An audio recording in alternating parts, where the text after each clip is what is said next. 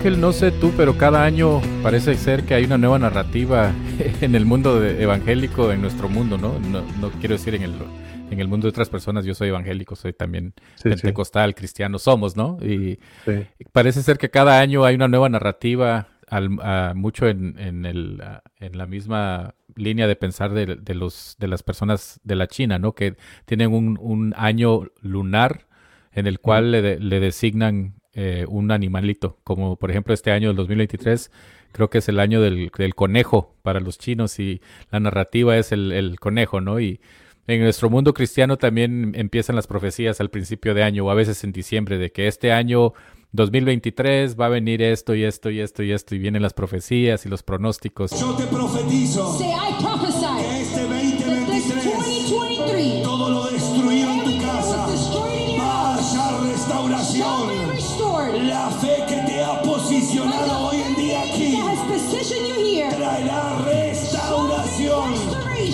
días venideros sobre tu casa.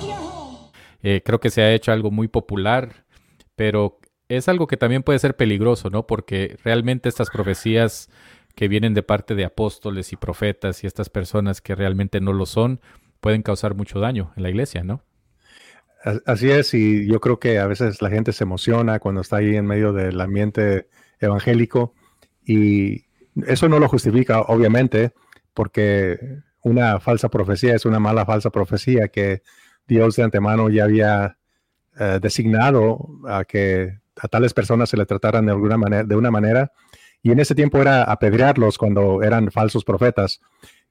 Y parece que no tienen temor acerca de, de lo que es Dios, lo que representa la Biblia, lo que es la Biblia más bien, y lo que debe ser es eso para nosotros como creyentes, que no podemos confiar en lo que, en, la vista, tenemos que dirigirnos eh, específicamente por lo que oímos, y en este caso es la palabra de Dios, porque dice la Biblia que la fe viene por el oír, y el oír no por la palabra de un profeta que de repente se levantó, sino que el oír viene por la palabra de Dios, y nosotros entendemos que esta palabra de Dios es la palabra escrita, que nosotros podemos mirar en la Biblia que está escrita. Así que este, sí, eh, es lamentable lo que están haciendo. A veces lo hacen por presunción, para tal, yo, yo creo que para tratar de ser más famosos, porque a veces que latinan, pues la gente lo, lo sigue un poquito más. a veces que, a veces que latinan, ¿no? Como dice, como dice el dicho, que un reloj roto puede estar, eh, puede estar correcto por lo menos una vez al día, ¿no? Así es, ya, y porque fíjate, a veces usan estas tácticas que a veces usan los psíquicos. A veces los psíquicos dicen, pues yo soy mexicano y eh, a veces nos dicen, tú en este mes te vas a comer un taco. Bueno, pues que mexicano no se va a comer un taco en este mes, ¿verdad? Y a veces así latinan. Si eres italiano, tú vas a comer espagueti este, este mes. bueno, estamos exagerando, ¿verdad? Pero eh, básicamente esa, es la idea que dicen cosas así un poco amplias que eh, es un poco difícil de especificar ah, y, a veces se, valen de eso para, yo creo, tratar de levantar un poquito más su fama, pero todo eso es pura presunción, es pura soberbia a veces y a veces yo me imagino, eh, solamente por lo que miro, que es porque quieren un poquito más de dinero, porque la fama a veces es eh, sinónimo de más dinero, ¿verdad? Porque te invitan a más lugares, predicas a más lugares y te quiere más gente. Fíjate. Ah, y sí, es lamentable. Fíjate que es, eh, es un buen punto el que mencionas, porque de hecho tú y yo mirábamos hace poco un video de un señor eh, supuesto apóstol moderno, ah, que realmente no lo es, pero él se considera un apóstol moderno, creo mm. que su nombre es Ronnie Chávez, muy famoso en el ámbito eh, latinoamericano como, como falso apóstol, ¿no? Pero muchas personas lo siguen. Y esa es la pregunta del millón. ¿Por qué es que muchísimas personas, no solo a él, sino a muchas otras personas que se autodenominan profetas o apóstoles o lo que tú quieras, ¿por qué es que mucha gente los sigue, los, los, este, los venera, los, los considera personas que son verdaderamente líderes ah, sanos o, que, pueden traer verdadera uh, guianza a la iglesia? Esa es la pregunta del millón y creo que iniciando este año, eh, nos hemos eh, dado la tarea de traer entre los primeros episodios el fundamento de lo que es el verdadero evangelio y lo que significa la autoridad de la palabra de Dios. Esta, este, este, esta frase, este término de sola escritura, ¿no? Ah, que significa, o lo que hay detrás de este significado, de que la última autoridad es la palabra de Dios. Y afuera de eso, de que sentí un cosquilleo, o que Dios me habló, o que, o que me, Dios me dijo, lo escuché su voz, peligro, porque todas mm. esas cosas ya son extra bíblicas. Es decir, ya el canon está cerrado y vamos a hablar acerca de eso, lo que significa eso y por qué es que ya no hay nueva palabra, aunque muchas personas están utilizando esta frase que es una, como decimos aquí en Estados Unidos, un catchy phrase, ¿no? De eh, palabra profética, ¿no? Mm. Y esta frase de palabra profética ya no es sinónimo a la Biblia. Palabra profética ahora significa que Dios le dio una nueva revelación a un apóstol moderno o a un profeta moderno y que esta nueva revelación es palabra fresca de Dios que, le está, que se está añadiendo al canon. Muy similar a los mormones, que los mormones tienen, tienen la Biblia, pero también tienen el libro del mormón, que mm. es esta revelación privada que le dio supuestamente Dios a José Smith, ¿no? Entonces ellos tienen la Biblia, dicen, sí, la Biblia es importante y es buena, es histórica, es profética, es poética, pero además tenemos este libro que se conoce como el libro de El Mormón, ¿no? Eh, los, los, musulmanes también, que ellos creen en la Biblia, creen que Jesús es un profeta, una buena persona, pero tienen el Corán, ¿no? O sea, tienen la Biblia, pero le han añadido, ¿no? No sé qué piensas tú de esto, Ángel.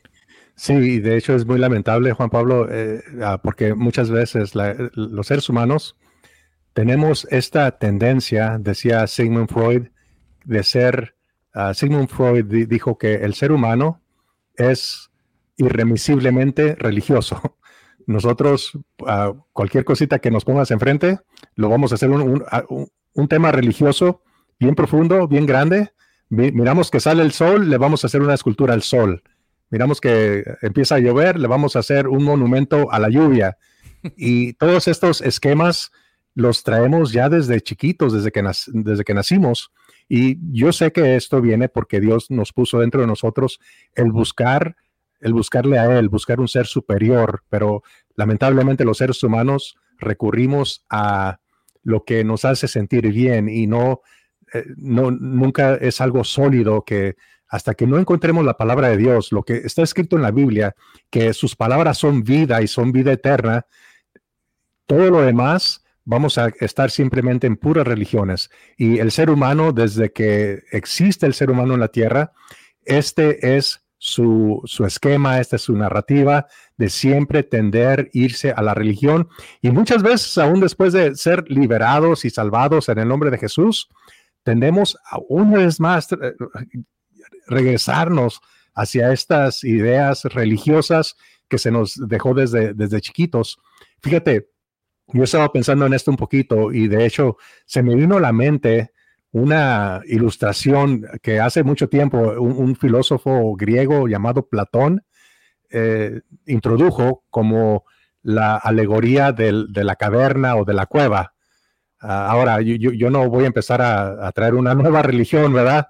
Con eh, estas ideas de Platón que las expuso en su escrito de la Ah, de la República, la República de Platón, ahí es en donde encontramos esto, este esquema, esta ah, analogía de la caverna ah, y, la caverna, el sol y la, y la, línea, que creo que así se traduce al español.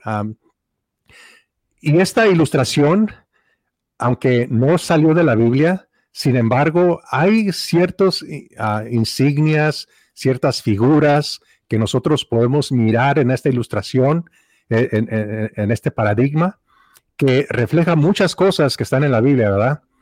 Ah, y, de hecho, Pablo, ah, en la Biblia miramos ah, varios lugares, por ejemplo, Pablo, que usa también cosas fuera de la Biblia, pero no para reemplazar la Biblia, sino para que nos ayudara a entender lo que la Biblia dice. Eran solamente ilustraciones, eh, si, me estás entendiendo. Por ejemplo, Pablo a, Tito, aquí tengo la escritura, está en Tito capítulo 1 y el versículo 12 y 13, le dice a Tito, uno de ellos su propio profeta, dijo, los cretenses siempre mentirosos, malas bestias, glotones, ociosos. Y luego dice Pablo en el versículo 13, este testimonio es verdadero. Por tanto, reprendedle, uh, reprendelos duramente para que sean sanos en la fe. Aquí miramos esta pequeña escritura donde Pablo usa eh, ideas y... Ah, de un profeta, por decirlo así. de, un profeta pagano, ni siquiera era un profeta judío ni cristiano, y toma de, este profeta algo que él dijo que era verdad y dijo, eso sí es verdad. Así nosotros también. Está diciendo, es cierto, lo que dijo este hombre, este profeta, está diciendo, es cierto. Y por, y por eso es que es lo que yo estoy diciendo, o sea, está, va en línea con lo que yo estoy diciendo, pero lo usó como un ejemplo, ¿no? Exactamente. Así, por ejemplo, cuando nosotros miramos ideas no solamente griegas, sino que a veces, ah, si, por ejemplo dijéramos, todo lo que dicen los hindús está mal. E, eso sería incorrecto porque los hindúes también tienen mandamientos e ideas de honrar a los padres, de no robar, de no adulterar, de no asesinar. Tienen básicamente casi todo lo que está en los diez mandamientos. Así que decir que todo lo que los ah, hindúes enseñan eh, son malas enseñanzas también sería incorrecto. Solamente podríamos tomar las que sí son verdad y mirar qué ilustraciones tienen ellos acerca de eso que tal vez nos puedan ayudar un poquito en, el cristianismo a entender, a, dialogar este, entre nosotros mismos lo que es ser un, buen hijo, un buen padre, un buen esposo y todo lo demás, pero jamás van a reemplazar la Biblia, ¿ok? Igualmente también esta ilustración de la caverna y la, la cueva, jamás van a reemplazar la Biblia, pero sí nos van a ayudar, yo creo, un poquito a entender las ilustraciones que encontramos ya prescritas en la Biblia, ¿ok? Y Ángel, creo, antes de que continúes, disculpa, creo que es importante subrayar esto porque queremos tomar el cuidado de no dar la impresión de que nosotros estamos aquí promoviendo filosofía griega por sobre la Biblia o estamos promoviendo eh, algún tipo de dogma fuera de la Biblia. No, sino que vamos a tomar esta ilustración de este filósofo Platón que ayuda a entender la condición una gran parte de la condición de la iglesia el día de hoy. Así es. Cómo lo que hemos aceptado dentro de la iglesia muchas veces es solamente una sombra de la mm. verdad, es solamente una figura de lo que es real, de la verdad de Dios. Y hemos aceptado eso como si fuera de parte de Dios y como si fuera la realidad y lo que es verdadero, pero en realidad hemos estado muchas veces engañados porque ya nos, ya, ya nos sentimos cómodos, ya lo hemos aceptado, ya que nos estén hablando el, mes pasado o, hace dos meses, creo que estábamos haciendo videos acerca de este evangelio del reino ahora, ¿no? Mm. Del dominionismo, de, las, de, la, de la enseñanza de los siete montes. Todas estas cosas son eh, doctrinas que ya la iglesia ha aceptado, ya se siente cómoda la iglesia mm. ah, nadando en estas aguas de estas doctrinas falsas, pero no son el evangelio real, son una copia o una sombra, como vamos a ver esta ilustración del evangelio, ¿no, Ángel? Sí, y, te pido si puedes poner esta alegoria en la pantalla de, de, la cueva de Platón o la caverna de Platón, y brevemente voy a compartir lo que esto representa. Esta no es la única ilustración que existe. Si usted le hace Google a, esta, la, cueva de Platón o la caverna de Platón, van a salir varias ilustraciones, pero esta es una de ellas. Pero todas básicamente tienen estos mismos ah, ah, ah, cosas que voy a compartir. Por ejemplo, aquí miramos esta cueva. Encima de la cueva eh, se encuentra, bueno, esta ilustración nos enseña lo que debe ser la realidad. Para Platón, la realidad era lo que está de fuera de, afuera de la cueva y lo que está dentro de la cueva, lo, algo que él designó como el, el, mundo de las formas, así lo designó él.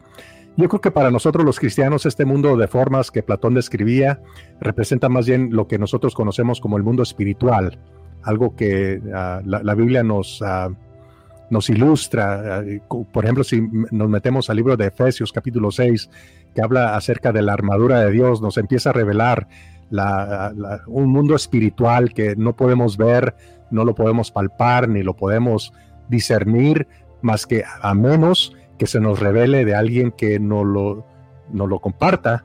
En este caso es Dios, es Jesucristo mismo, que viene del cielo y nos habla, nos, nos comparte esta realidad. Por ejemplo, en el, Evangelio de San Juan, Juan Pablo, el capítulo 3, versículo 13, dice Jesús cuando está hablando con Nicodemo, le dice esto, esto que yo creo que va con esta ilustración, dice, dice Jesús, nadie subió al cielo, sino el que descendió del cielo, el Hijo del Hombre que está en el cielo. O sea, cuando miramos esta ilustración, yo puedo mirar cómo Jesús está de fuera de esta cueva y esto que está fuera de la cueva representa el mundo espiritual que no podemos ver, del cual viene Jesús, desciende de la cueva y viene hacia nosotros que estamos abajo. Eh, nosotros somos los presos que están ahí abajo de la, cueva, que estamos sentados, reclinados. sí. Disculpa la interrupción, pero eh, estos esclavos que, ah, que describía Platón en, en esta alegoría, si mal no recuerdo, tenían unas cadenas en su, en su cuello y tenían encadenadas las manos y los pies, pero me, llama mucho la atención de que no podían mover la cabeza, de que la cabeza siempre estaba hacia el frente, que no podían ver hacia la izquierda, no podían ver hacia la derecha, no podían ver hacia atrás para darse cuenta de lo que verdaderamente estaba ocurriendo. Entonces, solamente podían ver hacia el frente, al fondo de la cueva donde estaban proyectadas estas figuras que mm. solamente eran la sombra de algo que era solamente una escultura, ya sea de metal o de piedra o de madera. Pero descríbenos un poquito más acerca de lo que está ocurriendo aquí en esta, en esta caverna. Sí, Juan Pablo, y gracias. Creo que me estaba adelantando muchísimo. Déjame retroceder un poquito y, voy a llegar a esta parte porque, como decía, esta cueva nos ilustra la realidad de nuestro mundo actual. Adentro, lo que miramos aquí en esta cueva, representado por una fogata, representa el sol en el que nosotros ah, miramos todos los días. Eh, la cueva, el interior, es el mundo en donde nosotros hoy vivimos, que pensamos que eh, está, cuando miramos hacia afuera, miramos todo brillante, todo brilloso, el sol está afuera, y para nosotros esa es la, luz verdadera, pero no nos damos cuenta que estamos aquí adentro de una cueva donde estamos sentados, como tú decías, eh, con, cadenas. Encadenados. Encadenados. Y ahí nacimos, ahí crecimos y ahí nos vamos a morir. Bueno, a menos que alguien de fuera venga y nos liberte, ¿no? Pero si nadie viene a libertarnos, ahí es en donde vamos a, a nacer, crecer y vamos a llegar hasta morir. Y toda la realidad que como presos vamos a conocer, solamente van a ser las proyecciones que vamos a mirar reflejadas en esa cueva, las cuales la fogata está ah, lanzando como una, ah, la, luz está ah, ahora reflejando unas siluetas de varios artefactos, imágenes que para los presos esa es la realidad. Por ejemplo, si a estos presos tú le preguntaras qué es un círculo, ellos te van a decir la descripción del círculo que miran reflejado en esa silueta. Ellos no pueden ver el círculo que, el círculo que está detrás de, ellos, que es un círculo verdadero. Ellos solamente miran una reflexión, una ah, como una ah, copia, porque ni siquiera es copia, solamente es, una, ah, es una proyección de lo que es la realidad. ¿Qué es un caballo? Bueno, lo que está bien en, la, en, esta proyección, eso es lo que es un caballo, eso es lo que es una base, eso es lo que es un, un pájaro, etcétera, etcétera. Si tú a ellos les dicen que un caballo no es, no es tal y como lo miran ahí en esa silueta, sino que un caballo tiene otras dimensiones, otros colores, otros diferentes aspectos, la gente en la cueva no va a entender de lo que estás hablando en primer lugar, porque ellos jamás han conocido un caballo verdadero, jamás han conocido un círculo, un círculo verdadero, nunca han conocido una base verdadera. Todo lo que ellos han conocido ha sido, ha sido solamente una proyección. Y ya para entrar un poquito más profundo, a ver, dime, sí. Si me permites nada más este, una observación de que, y, yo sé que vamos a hablar en un momento, porque hay un muro, ¿no? Detrás, de, hay un muro entre la fogata y, la, y, los, ah, y los prisioneros, que supuestamente son las personas, es las personas que nos encontramos en el mundo, ¿no? Pero atrás de este muro, yo, yo creo que vamos a hablar de eso en un momento, están estos, estos personajes. Y vamos a hablar de quiénes son esos personajes. Y creo que tiene en este, en este caso van a tener dos eh, representaciones. Una eh, en términos de líderes en el mundo, los medios, etcétera, pero también este otro es para nosotros en esta plática, en el aspecto del, en el, de la iglesia, son líderes en la iglesia, que estas personas día y noche se, se paseaban de un lado a otro en la cueva haciendo ruido o haciendo los sonidos de, esas, de estas cosas que están siendo proyectadas. Entonces, por ejemplo, el caballo, ¿no?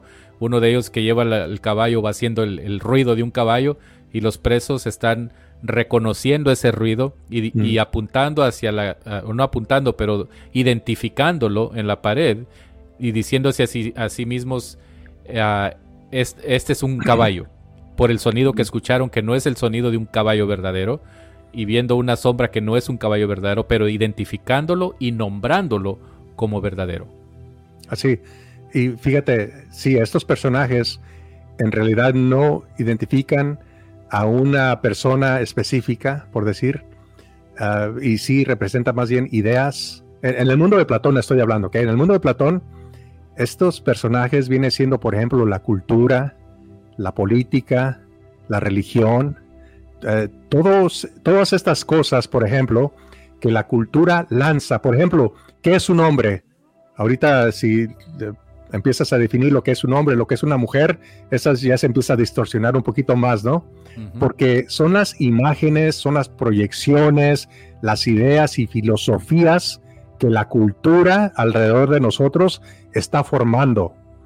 Nosotros podemos continuar viviendo dentro, de esta cueva, eh, absorbiendo esa realidad eh, y apuntando hacia ella como lo único verdadero que, existe. O puede que alguien de afuera venga y nos diga, esa no es la verdad. Esa es solamente una distorsión, es una adulteración de la verdad. Yo soy la luz verdadera, que dijera este personaje. Nosotros estamos hablando de Jesucristo en este, en este caso, ¿verdad?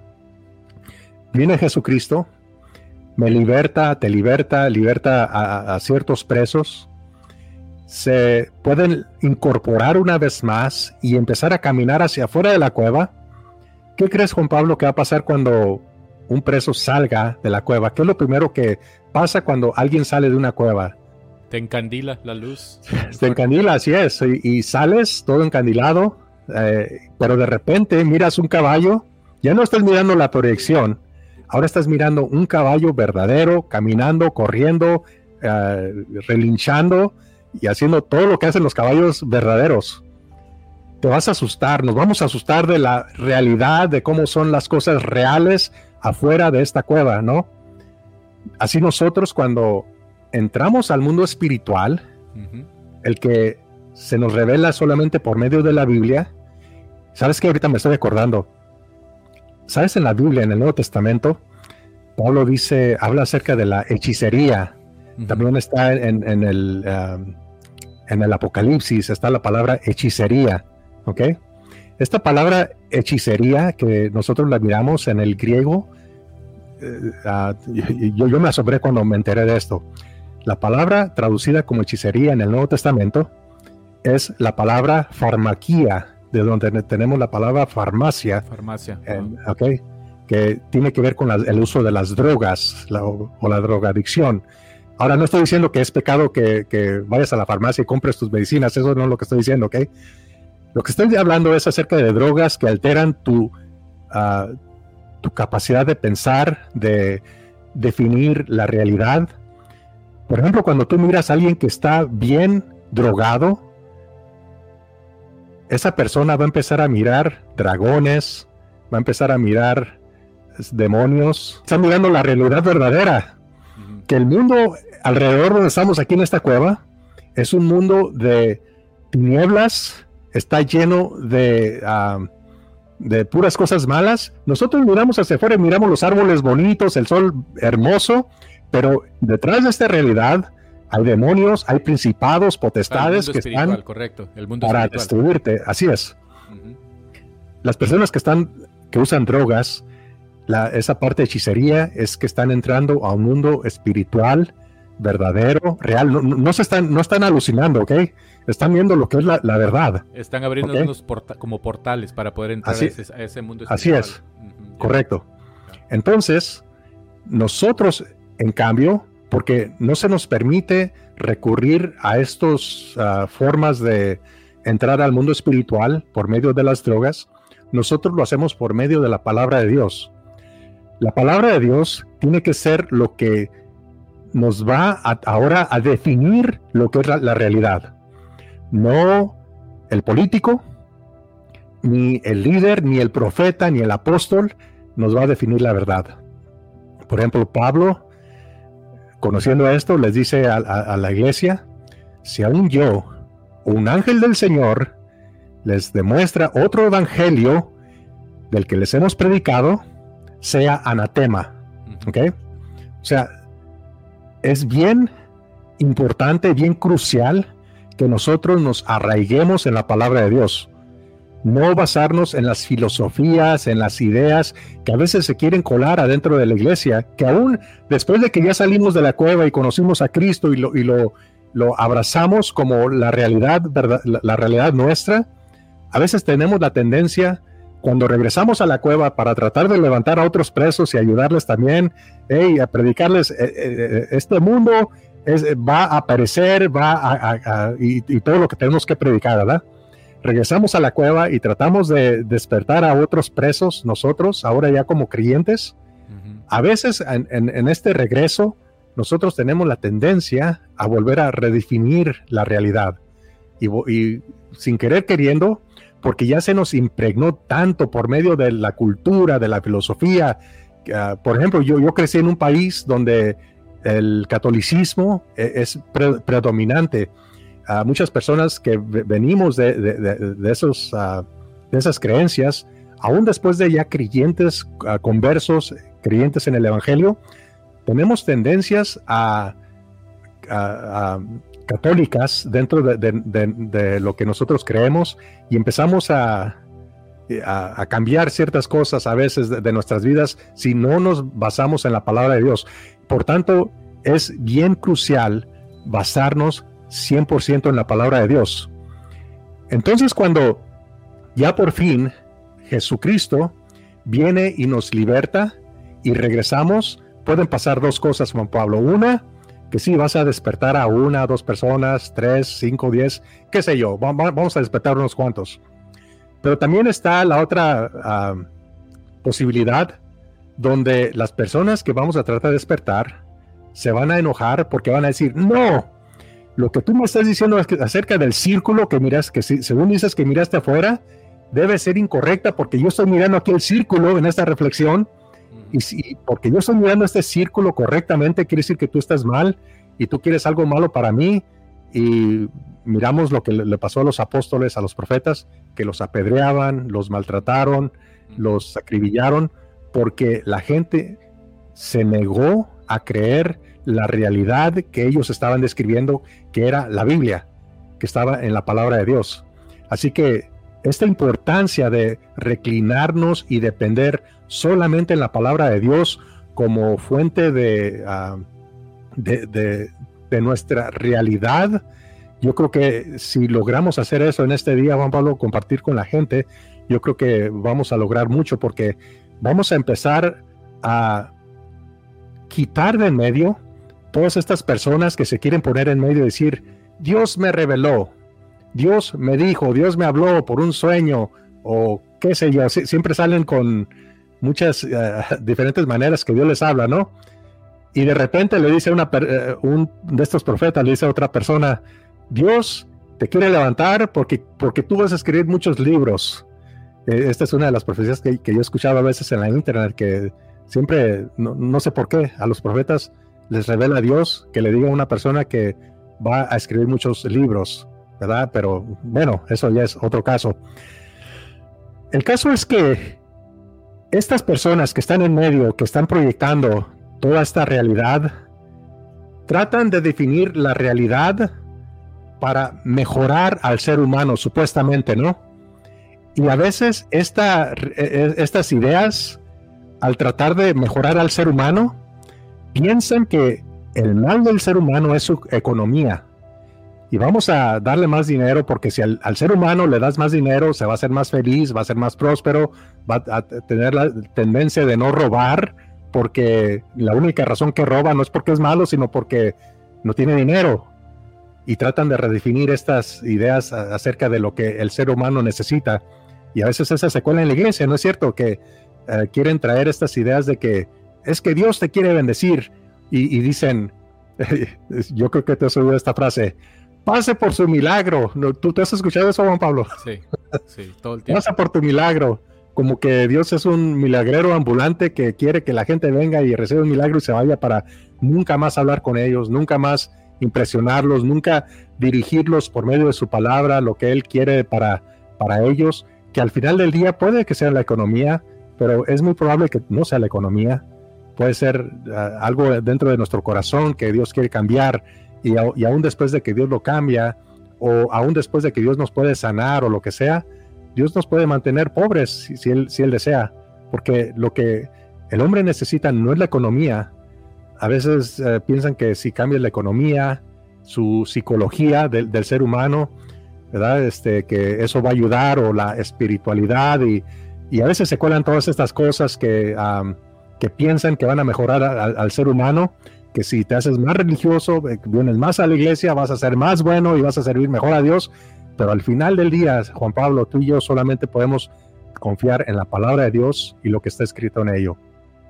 Así es, 100% de acuerdo, Ángel. Y fíjate, se me viene a la mente al ver esta ilustración la palabra de Dios donde dice, muchos son llamados, pero son pocos los escogidos. ¿no? Mm. Y creo que uno de los más grandes logros para el enemigo, para, el, para Satanás, el enemigo de nuestras almas, es precisamente el haber eh, pensado cómo, cómo, ah, cómo destruir a la iglesia o cómo atacarla de, una manera más eficaz, de la manera más eficaz, y creo que lo, está logrando ahorita al distorsionar el evangelio, al cambiar el verdadero significado del evangelio, porque el evangelio ahora es egocéntrico, es humanístico, es eh, el centro de la Biblia ya no es Jesús, sino que soy yo.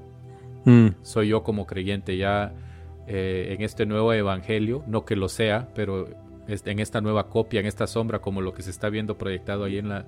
Y tristemente las personas que están escuchando eh, el episodio por medio del podcast no lo van a poder apreciar, pero como, dice, como decías tú, Ángel, lo pueden encontrar en, Google eh, haciendo una pequeña búsqueda y van a ver la ilustración de, la, de, la, ah, de la cueva, de la caverna, ¿no? Pero se ve hacia el fondo de la caverna están estas proyecciones de estos artefactos que tú mencionabas, que son solamente una sombra de lo que es real. Y creo que ese mm. es el logro del enemigo, que ha podido eh, dejar ese, esa imprenta, eh, esa, ah, ¿cuál, es la palabra? imprinted, que se ha dejado impreso. Eh, impreso, sí, se, ha dejado impreso en nuestra mente un evangelio falso, un evangelio que es egocéntrico, que, que, nos, que tiene como fin el mejoramiento físico del ser humano. Mm. Es decir, Jesucristo murió no necesariamente para traernos salvación, sino para traernos, para resolver nuestros problemas en el mundo, para que tuviéramos dinero, para que tuviéramos salud, para que tuviéramos éxito, entre comillas, ¿no? Éxito, lo cual se define aquí en la tierra como la acumulación de bienes, la salud física, todas esas cosas, ¿no? Y lo cual es lejos del verdadero evangelio, de que la Biblia es cristocéntrica. Desde, desde, el primer, desde el primer versículo de la Biblia donde dice Dios, en el principio creó Dios los cielos y la tierra, ¿cómo los creó? Hablando, hágase la luz.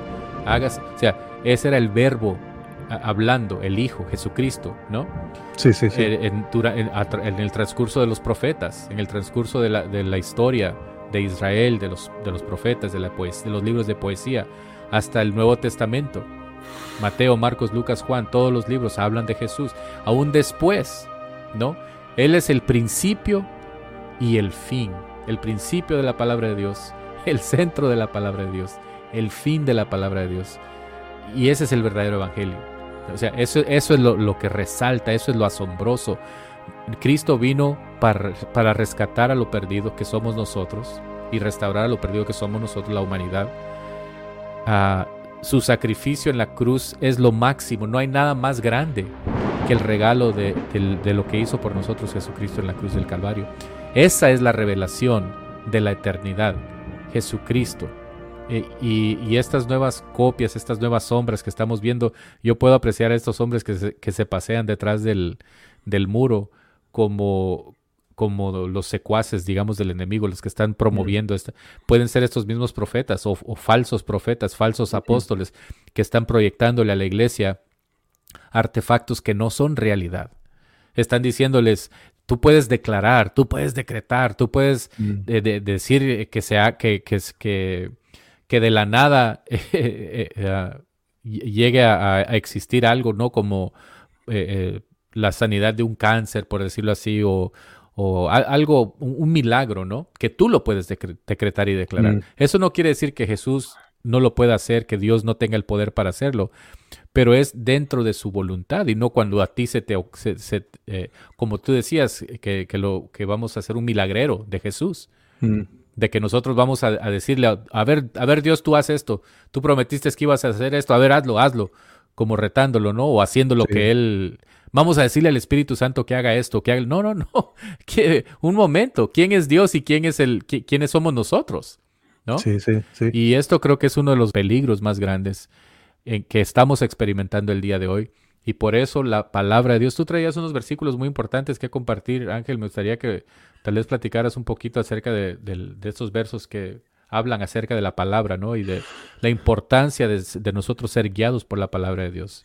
Sí, de hecho se encuentran en 2 de Pedro capítulo 1 y aquí está Pedro hablando algo bien importante porque ah, primero déjame explicar lo que dicen más o menos y después los voy a leer para que yo creo entremos un poquito más, más rápido a la escritura.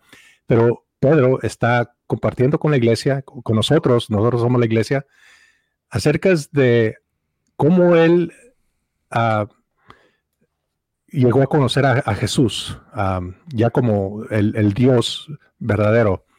Y está relatando de, el, monte de la, transfiguración, que si miramos en los evangelios, que Pedro dice, vamos a hacer una remada para ti, una para Moisés y otra para Elías. Eh, si recuerdas esa escritura en, los evangelios. Sí, claro. Y Pedro, aquí es en donde empieza ahora en, en segunda de Pedro capítulo 1, versículo 16, porque va a relatar un poquito acerca de lo que él miró en, la transfiguración. Y dice en el versículo 16, déjalo, pongo aquí en mi pantalla, dice, porque no os hemos dado a conocer el poder y la verdad de nuestro Señor Jesucristo siguiendo fábulas artificiosas, sino como habiendo visto con nuestros propios ojos su majestad. Pues cuando él recibió de Dios Padre honra y gloria, le fue enviada desde su, desde su magnífica gloria una voz que decía, este es mi Hijo amado, el, en el cual tengo complacencia. Y nosotros oímos esa voz enviada del cielo cuando estábamos en el ah, cuando estábamos con él en el monte santo, o sea, aquí está hablando del monte de la transfiguración, ¿verdad? Después, en el siguiente versículo empieza diciendo, dice, tenemos también la palabra profética más segura, a la cual hacéis bien en estar atentos como una antorcha que alumbra en lugar oscuro hasta que el día esclarezca y el lucero de la mañana salga en vuestros corazones. Entendiendo primero esto, que ninguna profecía de la escritura, muy importante, es de interpretación privada, porque nunca la profecía fue traída por voluntad humana, sino que los santos hombres de Dios hablaron siendo inspirados por el, por el Espíritu Santo.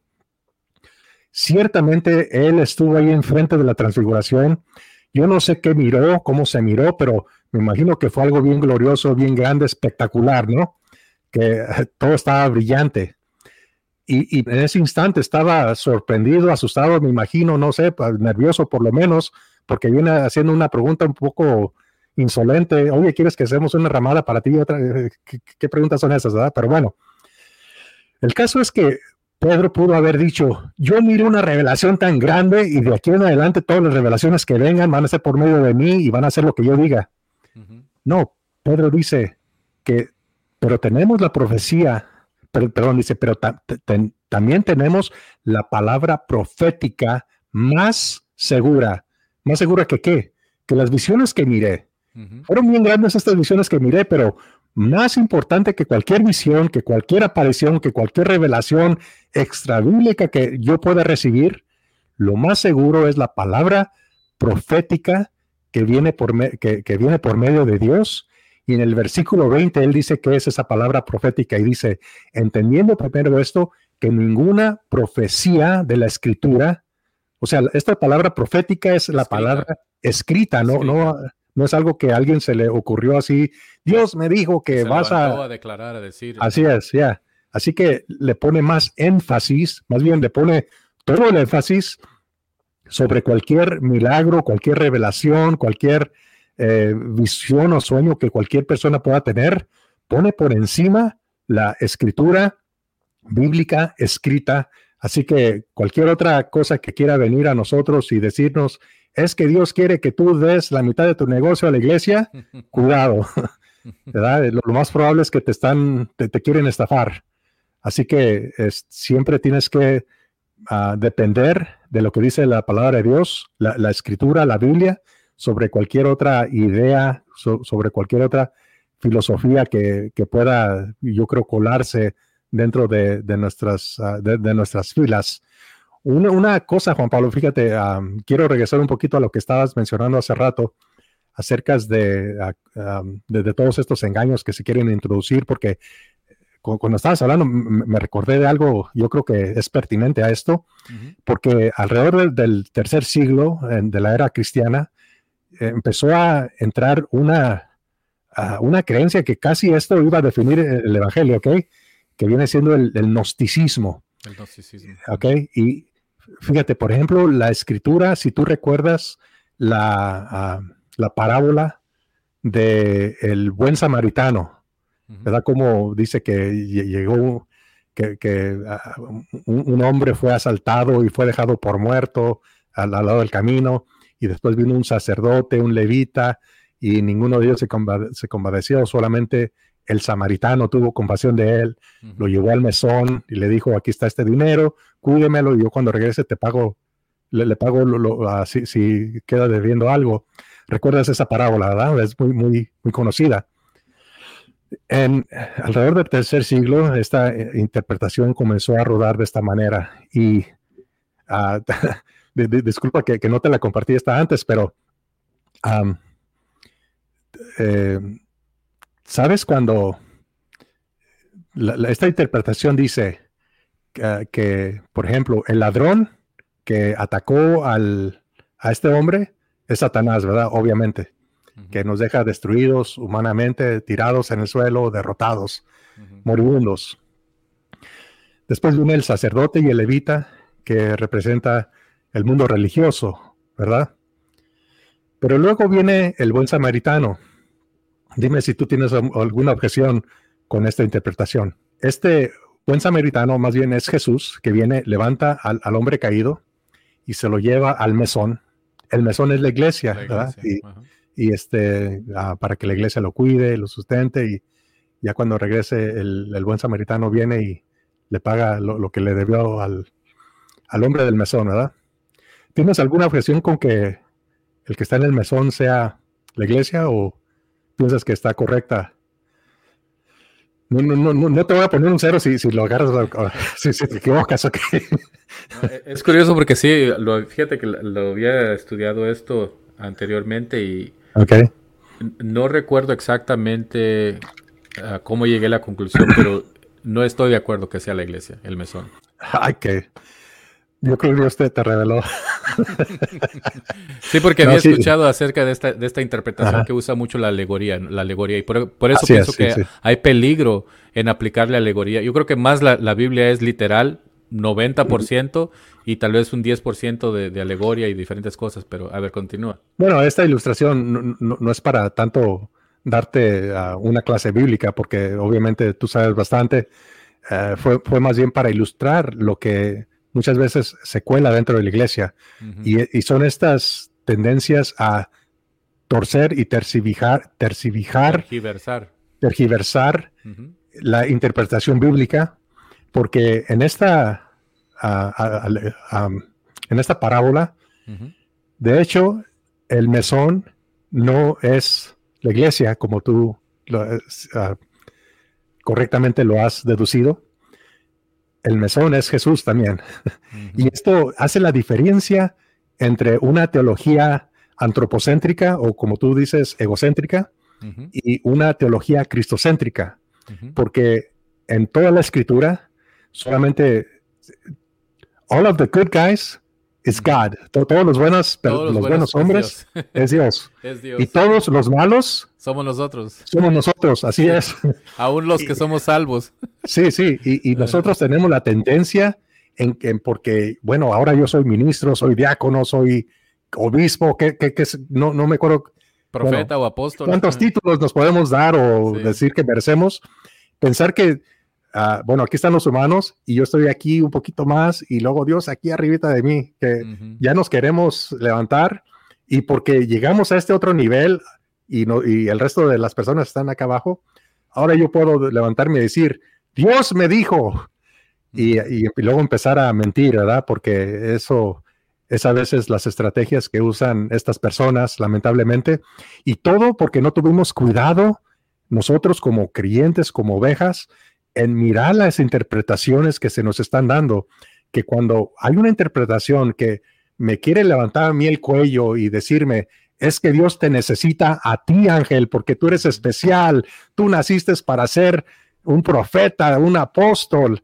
Ahí ya me empieza a levantar mi ego, mi, mi autoestima y empiezo a creer, oye, de veras, yo, aquí va a estar Dios y yo, y yo voy a estar aquí un poquito y de vez en cuando tal vez me brinco, qué sé yo, ¿verdad? Y, ese es un, peligro muy grande de cuando estamos escuchando las, ah, ah, las predicaciones, de tener cuidado con, todas estas cosas.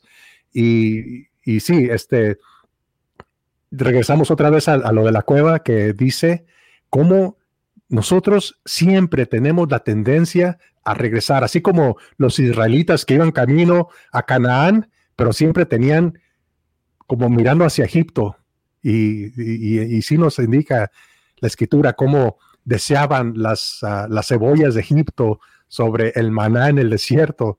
Y a veces nosotros, a veces tenemos esa tendencia, pero los que vamos caminando por fe, no nos vamos guiando por, oh, es que Dios me sanó, por tanto, este, voy a hacer esto, sino que lo hacemos porque Dios me dijo, porque está escrito y porque así Dios me, me, lo, me lo pidió aunque la sociedad diga lo contrario, aunque los líderes digan lo contrario, yo voy a tener que seguir la palabra de Dios.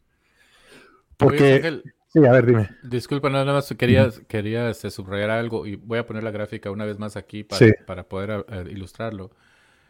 Es importantísimo eh, lo, que, estás diciendo acerca de guiarnos por la palabra de Dios y creo que es el centro de lo que estamos hablando hoy, de, de por qué es tan fácil de desviarse y empezar a creer mm. estas cosas que no son verdad cuando no estás utilizando la palabra de Dios. Porque después una persona que está empapada de la palabra de Dios, la estudia, la escudriña, deja que se meta al corazón, no solo a la mente, sino que descienda al corazón para que, y de hecho, eh, exista aún más hambre de continuar indagando sobre la palabra de Dios continuamente, ¿no? porque continuamente estamos siendo bombardeados y atacados por falsas doctrinas, falsas teologías dentro y fuera de la iglesia. Y tristemente a veces más dentro de la iglesia que de afuera, ¿no? Mm. Porque son estos mismos líderes, profetas, apóstoles, etcétera, que están trayendo estas nuevas revelaciones y mucho de esto suena muy bien. Suenan mm. como cosas que diría uno, con lo, como lo que cubríamos en los últimos episodios, ¿no? del reino, ¿Quién no va a querer, oh sí, establecer el reino? Pero cuando vemos lo que está detrás y mm. que es realmente un evangelio, una copia de un evangelio que no es evangelio, cuyo centro es el hombre y no Cristo, hemos reemplazado a Cristo, cuidado, ¿no?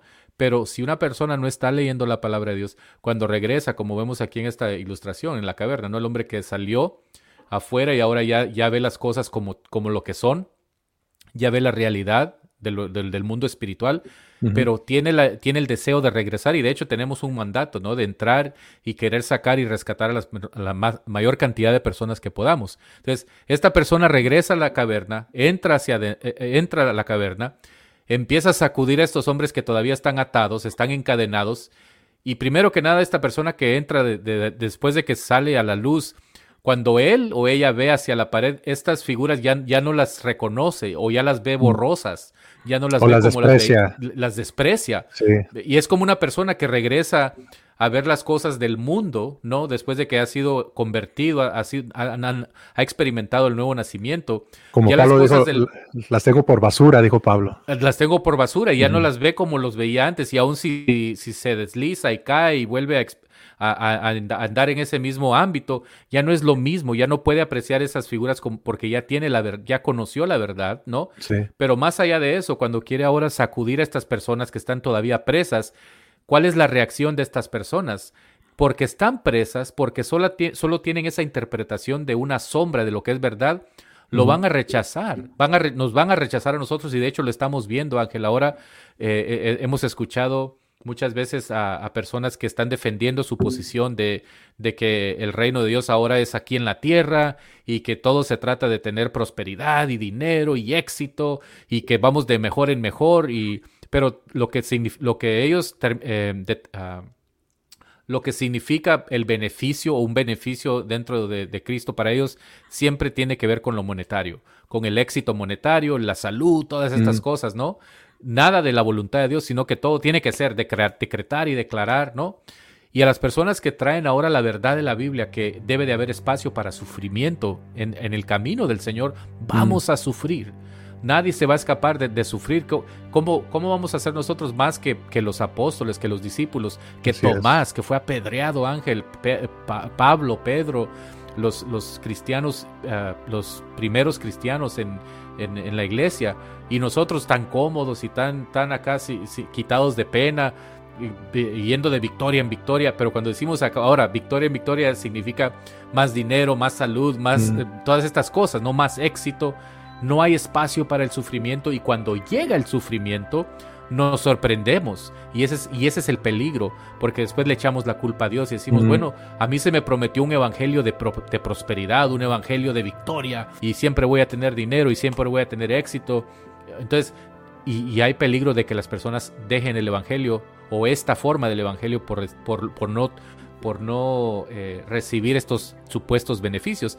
Entonces estas personas que están atrapadas y encadenadas ahora nos ven a nosotros que, estamos tratando de traer verdad como religiosos. Esa es la nueva oh, palabra. nosotros somos los religiosos, son anticuados. Ustedes son una... Y no, es que nosotros estemos aquí quejándonos o diciendo pobrecitos nosotros. No, solo estamos trayendo a luz lo que pueden personas que están escuchando este podcast o viéndonos por YouTube van a ustedes también, eh, estimados amigos y hermanos que nos escuchan, a experimentar algo similar. Una vez ustedes se aferren a la palabra de Dios, dejen de escuchar doctrinas mentirosas, teologías falsas y empiecen a aferrarse de la palabra de Dios y a dejar que la palabra de Dios sea el guía para nuestras vidas, vamos a ser atacados por personas que están atadas, que están viendo estas proyecciones de un evangelio falso y nos van a empezar a llamar religiosos, nos van a empezar a llamar personas anticuadas, que no tenemos visión, que no tenemos la unción y un sinnúmero de cosas más, Ángel. Vas, vas a perder muchos amigos, ciertamente, aún dentro de las congregaciones donde se, encuentran se encuentran ahorita actualmente muchas personas que vas a, pensabas que eran amigos, hermanos y todo eso, a, veces van a ser los que... Así que tienes que estar, estar dispuesto a pagar el precio porque es un precio alto ah, y, solamente la recompensa que viene detrás de, esto no va a ser algo obvio que de repente vas a sacar la lotería y te vas a hacer multimillonario y vas a hacer ver a todos que tú si tenías la razón, no va a pasar de esa manera, ¿verdad? Vas a tener que aguantar, eh, resistir y confiar solamente en Dios. Muchas veces estás, uh, es, bueno, yo me pregunto por qué será tan fácil de engañar a, las personas, pero no es muy difícil engañar a las personas si de, si de veras tienes ah, la intención de hacerlo. Y a veces nosotros, aunque digamos, no, a mí nunca me van a engañar, lo más probable es que estamos engañados, ¿verdad? Porque, por ejemplo, muchas personas no saben lo que es ser profeta. Y tenemos la imagen, la proyección de un profeta basado en lo que estas personas nos han dicho que es un profeta. Pero si tú miras en toda la Biblia lo que es un profeta, eh, todos los profetas, si los juntas a todos, eh, yo ni el 1% de lo que ellos dijeron o escribieron tienen que ver con lo que nosotros hoy entendemos como profecía, por ejemplo, pronosticar el futuro. El 1% por ahí solamente califica de ese tipo de profecía. El otro 99% de lo que ellos hablaron eran juicios y eran ah, ah, exhortaciones, exhortaciones acerca de que si tú no haces esto, Israel, Dios te va a llevar cautivo. O sea, siempre había un sí condicional. Si tú no haces esto, Dios va a hacer ta, ta, ta, ta, ta, ta. Y venía con el rey, rey David, rey Saúl, venían y les, les declaraban la, la, lo que Dios había hablado. O sea, si tú quieres hoy mirar lo que es un profeta, cómo era mirado en el Antiguo Testamento, hasta los tiempos de Pablo, de Jesús y, el primer siglo cristiano, el profeta era un simple predicador, era alguien que solamente declaraba la palabra de Dios. Si un profeta, si, yo soy profeta hoy, no voy a decir, Dios me dijo que me des tu dinero. Más bien, si yo soy profeta en estos días, tal y cual la Biblia lo describe, yo voy a decir, Jeremías 23, eh, o, voy a decir, uh, qué sé yo, eh, Juan 1.1, eh, o, voy a decir una palabra escrita de la Biblia y voy a decir, así dijo Jehová. ¿Por qué? Porque ya está escrito ahí en la Biblia, no, no es algo que Dios de repente me reveló, sino que así como está escrito en la Biblia, así lo voy a declarar, porque así dijo Jehová y entonces ya voy a empezar yo a hablar la palabra de Dios y eso es lo que me va a hacer un profeta.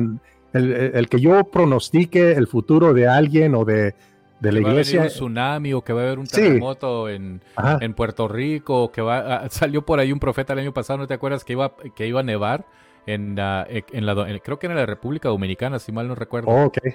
No, sí, y te acuerdas que nevó bien fuerte, ¿verdad? Oh, sí, era una tormenta, fue una, fue una tormenta de nieve la que cayó, te imaginas, ¿no? En la República Dominicana. Sí, no, y, y sí, e, esa es, eh, y, la cosa es esa, Juan Pablo, que nosotros hemos, ah, aún ya como creyentes, aceptado ciertas ah, imágenes, ciertas definiciones de lo que es un apóstol, lo que es un profeta, lo que es un pastor, lo y ahora el evangelio. Lo, que es el evangelio, y ahora lo, hemos ah, hecho más cómodo para el ser humano, en donde ahora el ser humano pueda llegar y acomodarse en mero enfrente de la línea, porque ah, regresando otra vez a esta, la, parábola del buen samaritano, nosotros somos el, el mesonero, nosotros somos los necesitados por Dios, para poder llevar a cabo este, este evangelio. Dios te necesita a ti y a mí. sí, y, fíjate, y, esa es la estrategia que usan. Siempre van a hacer sentirte bien a ti como audiencia, como supuestamente pueblo de Dios. nunca te van a exhortar y si te exhortan va a ser porque no estás dando dinero y no te van a exhortar porque eh, pues tienes que mejorar como ser humano ya, deja de golpear a tu esposa, ya deja de maltratar a tus hijos. Nunca vas a escuchar una predicación de eso, ¿verdad? Nunca vas a... Y, sin embargo, si mira las estadísticas, casi el número de, personas, de hombres que golpean a sus esposas, que son cristianos, es casi igual que en el mundo. Así que... Qué triste, ¿no? ¿por qué, no hay pláticas de esto? ¿Por qué no hay pláticas de, no sé, de, cómo ser mejor esposo, cómo ser mejores hijos, cómo ser mejores esposas, mejores familias? porque esas no traen dinero, obviamente. Y es, es muy, muy lamentable.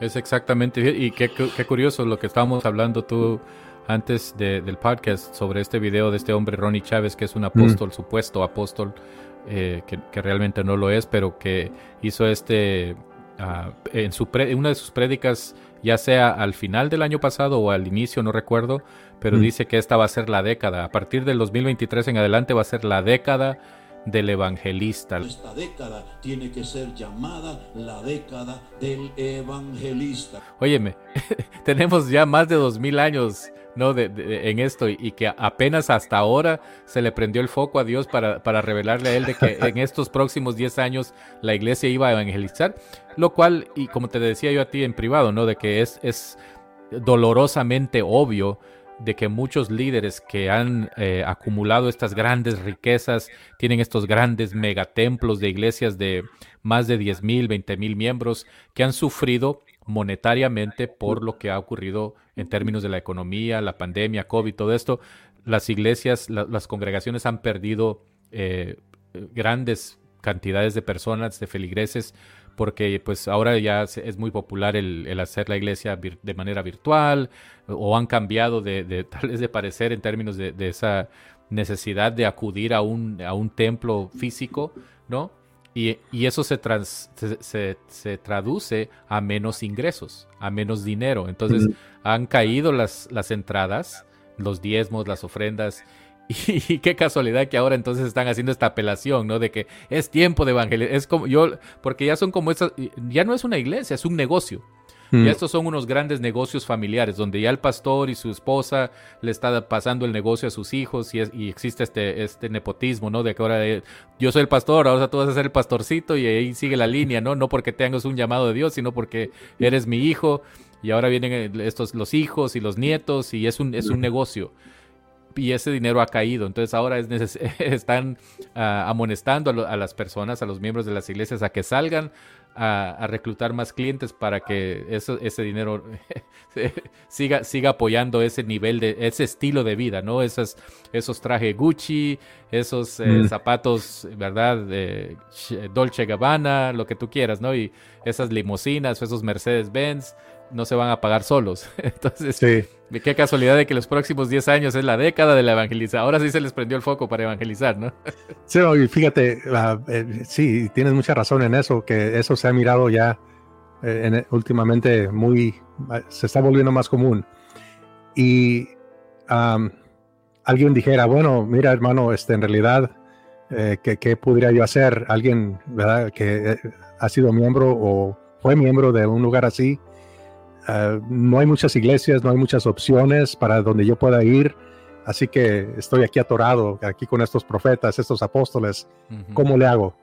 Bueno, yo, y, esto ah, tú tienes que dejárselo al Señor muy, ah, como una petición muy, muy grande, porque tú tienes una necesidad en realidad, pero yo dijera, y no estoy profetizando, que Dios te está llamando a ti para ser pastor o a alguien muy cerca a ti para ser pastor, porque así es como comenzó la iglesia apostólica, fíjate, no, no, no era, de repente Pedro no se puso a decir, ok, usted, usted, usted va a ser pastor y va a abrir esta, esta iglesia, no, sino que Dios iba poniendo en el corazón de las personas, basado en la necesidad que había actualmente, en la persecución y basado en todo lo que estaba pasando, y empezó a levantar a personas e, ese sentimiento, ese, ese deseo de mirar cómo la sociedad estaba, estaba corrupta y había una necesidad de traer el evangelio, de traer las personas.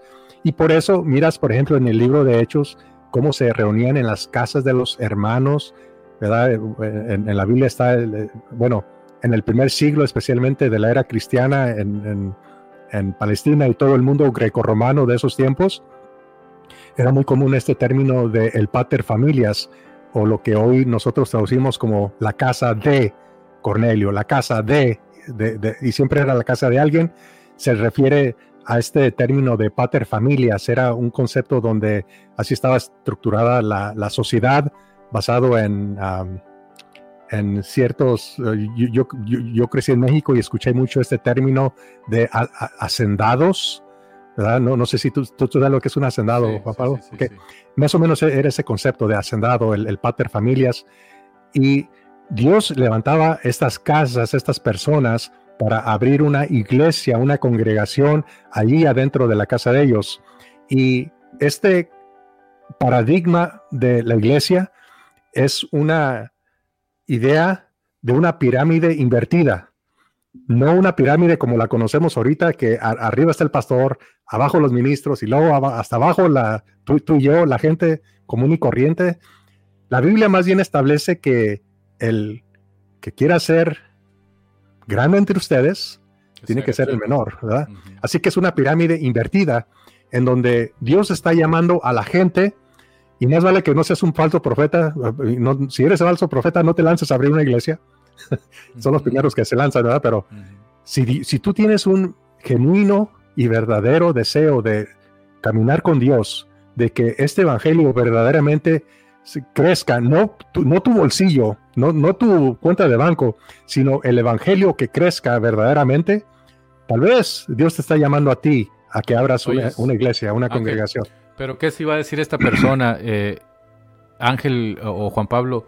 Eh, los estoy escuchando, sé, a lo que se refieren, pero yo no fui al colegio. Mm. Yo, yo no, no ni, a, duras penas terminé el bachillerato. No tengo un título de teología. No, no, no, no puedo interpretar la Biblia como la interpretan estos grandes apóstoles o estos grandes profetas. ¿Puedo yo hacer algo así? ¿Puedo yo trabajar para el Señor aun si no tengo yo estos títulos o este conocimiento? ¿Qué, pudiera, qué pudiéramos decir? Pues yo tengo buenas noticias para, para ti, hermano, que quieras lanzarte a hacer esto, y es de que así es como la iglesia se, mantuvo por miles y miles de años. Bueno, tenemos dos mil años, pero más bien cientos y cientos, de años, cientos de, años. de, nuestra era cristiana, donde no, no eran teólogos grandes que estaban sosteniendo la obra, eran personas como tú y como yo, lo único que tenían era un deseo, una hambre por leer, conocer la palabra de Dios. Si tú tienes esa hambre, ese deseo genuino de escudriñar, leer, uh, qué sé yo, de verdaderamente arraigarte a la palabra de Dios, Dios no necesita eh, el, más grande para hacer las cosas más grandes. Dios de, un terrón de tierra dice, si, si estos no me alabaran, que Dios puede levantar de, las piedras hijos a Abraham. Así que nosotros no nos basamos en nuestro gran conocimiento, en, nuestra gran, nuestros títulos, nada de eso.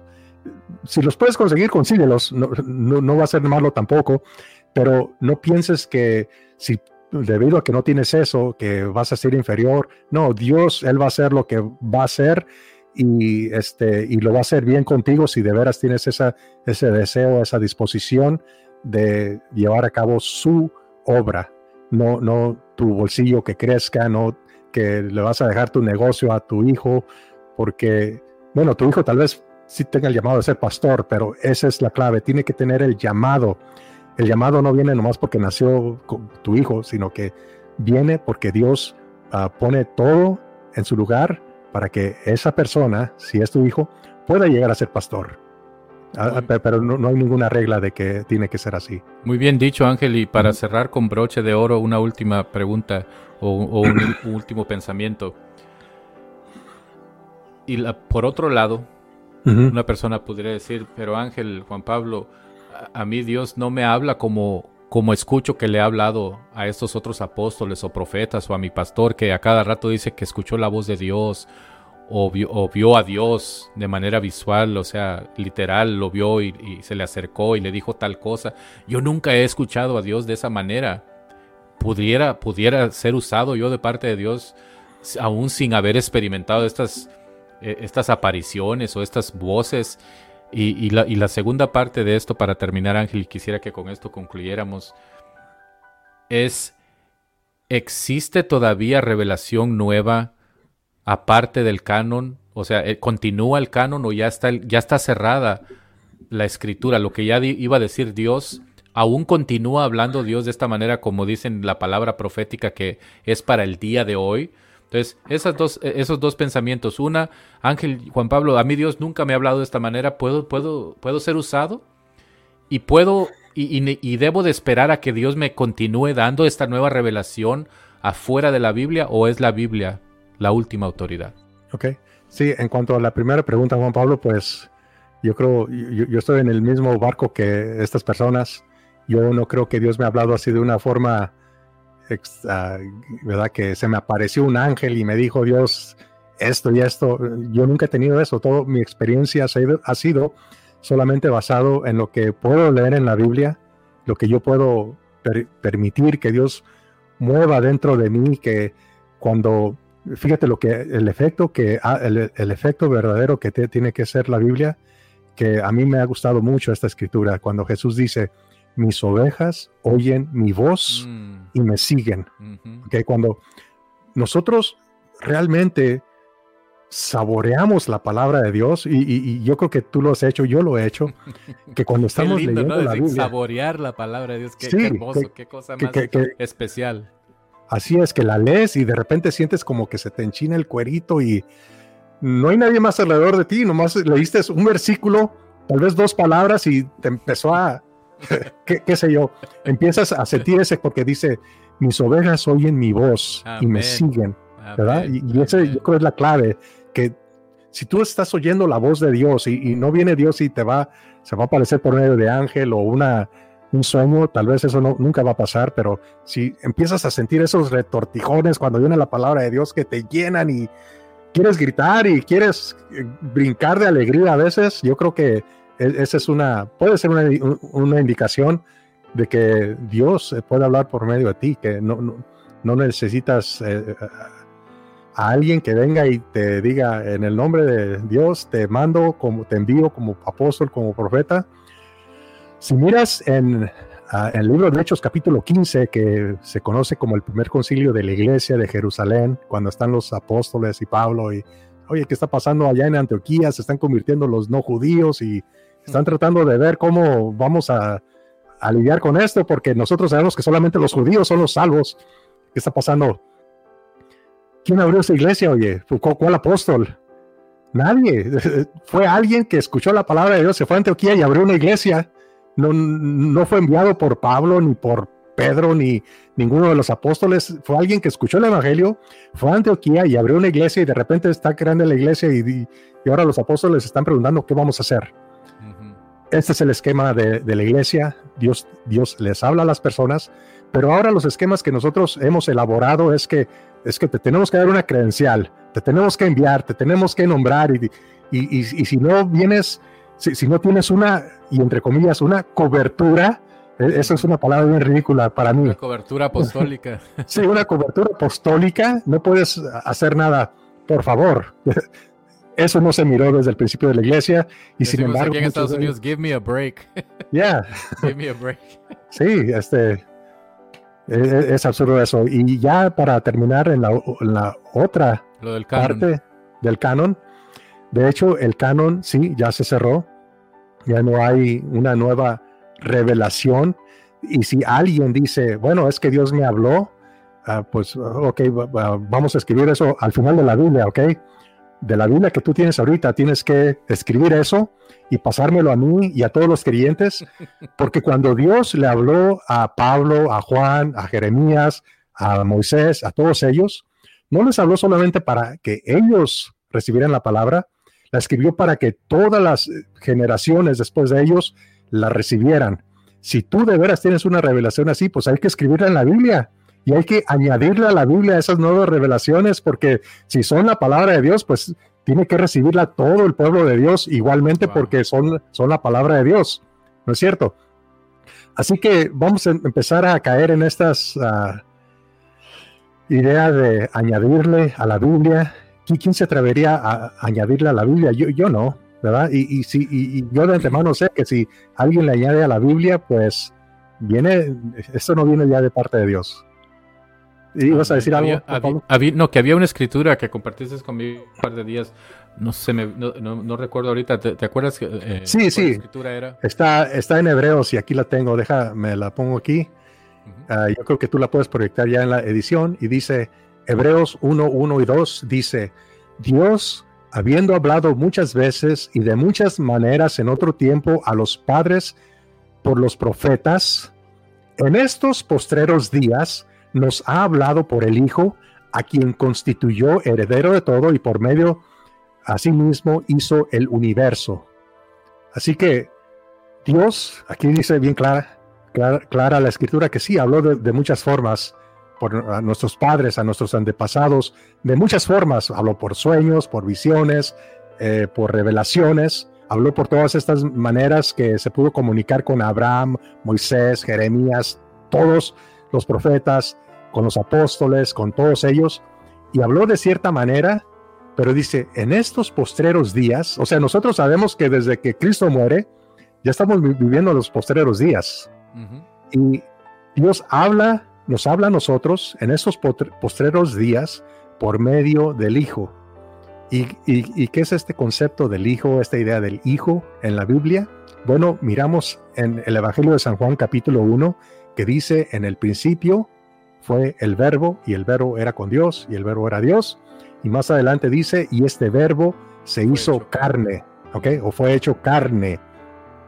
Así que este verbo, esta, ah, ah, este hijo del cual habla el, eh, en Hebreos, es este Jesucristo, es la palabra viva, activa, que vino a revelarse al mundo entero, del cual habían escrito todos los profetas antes de él y que escribieron los apóstoles, que lo, que lo miraron, que lo presenciaron y, todo, y, eso que ellos escribieron ahora viene hasta nosotros y lo que nosotros hoy tenemos como la Biblia, tenemos que estar confiados que esa es exactamente la palabra que Dios quiso que nosotros recibiéramos en estos tiempos. O sea, Dios no se equivocó. Dios, Dios no dice, oh, es que sabes que hubo otros escritos que, ah, que se perdió. No, eh, todo eso Dios ya, ya lo había previsto. Así que todo lo que ya tenemos ahorita, todos los libros ah, que están en el canon actualmente, esos, e, eso es lo que viene siendo la palabra de Dios. Cualquiera que le quiera añadir a primera de Juan Pablo, a primera de Ángel o lo que, le querramos añadir, todo eso es una falsificación, es, eh, no, no, no, se permite uh, incluirlo al canon de la Biblia porque obviamente eh, viene siendo lo que Pablo dice, que si un ángel del Señor o yo mismo les anuncio otro evangelio diferente al que les hemos anunciado sea anatema. Y ahí es donde está el, gran peligro, Juan Pablo, de, empezar a creer estas nuevas profecías, estas nuevas revelaciones y quererlas y, por medio de ellas querer suplantar la palabra de Dios. Y ese es el, problema más grande, no, no, solamente que vengan estas profecías, sino que el más grande es que ahora reemplazan la Biblia. Ahora ya la Biblia es, es número dos. Lo que yo dije ahora este, viene siendo lo que la, la nueva revelación que Dios dio, porque la Biblia pues ya está anticuada y necesita una, una revisión nueva por medio de, de, los nuevos apóstoles, según ellos. Ángel, creo que esa es una buena, eh, digamos, advertencia que pudiéramos tomar, yo creo, todos nosotros. Eh, y es este, si, si, lo puedo ilustrar uh, en términos prácticos que podamos entender, eh, cuando en, en los uh, artículos electrodomésticos, sea un automóvil, sea un artículo del hogar, cuando hay una lucecita roja que se prende, generalmente mm. esa luz roja significa una advertencia, ¿no? De que algo anda mal. Cuando tú vas manejando y se prende una luz roja o anaranjada, el color que sea en tu carro, es, hey, debes de chequear tu carro porque algo puede estar marchando mal con el motor o con X o, Y cosa con el carro y de igual manera en el hogar. Esas lucecitas, ¿no? Entonces, esa, el, el hecho de que alguien venga y diga, escribí un libro con un mm. concepto, con un nuevo concepto. O Dios me reveló, Dios me enseñó, Dios me mostró.